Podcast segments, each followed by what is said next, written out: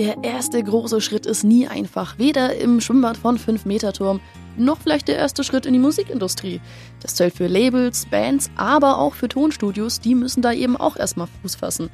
Kurt Bauerreis von der Streetlife, von den Streetlife Tonstudios in Fürth hat sich über die Zeit mittlerweile ein relativ großes Studio aufgebaut.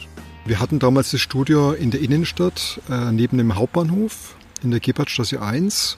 Im Hinterhof waren wir da.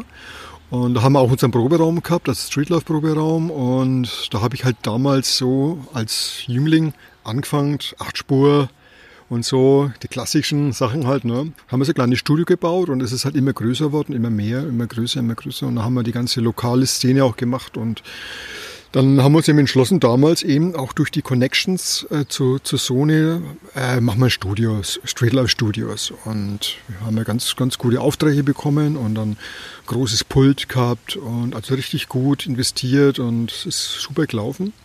Ja, und da waren wir fast zehn Jahre äh, im Hinterhof in der Gebhardtstraße 1. Und dann fand so ein kleines, aber feines Studiosterben in Deutschland fest, äh, fest, Stadtfest, was? Kein, keine Stadtfeste, die gibt's gerade nicht. Aber ähm, den, das Studiosterben fand statt, so rum. Ähm, Grund dafür war ein technischer Umschwung, weg vom Analogen hin zum Digitalen.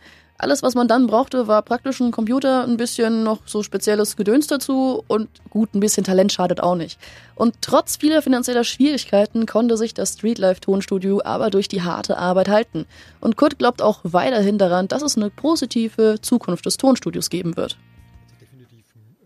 Wird immer eine gewisse Macht sein und jeder macht Musik und jeder will sich verwirklichen, seine Ideen aufnehmen und immer wird es immer geben. Also in irgendeiner Art und Weise, es wird sich natürlich technisch ändern.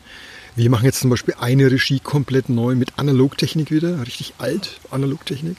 So ein äh, modulares System, dass jeder mit seinem Mix, den er zu Hause gemacht hat, kommen kann, seine Kiste anschließen kann und dann über eine mega geile Analog Konsole dann nochmal mischen kann. Und, äh, ja, das, man muss sich anpassen. Man muss einfach mit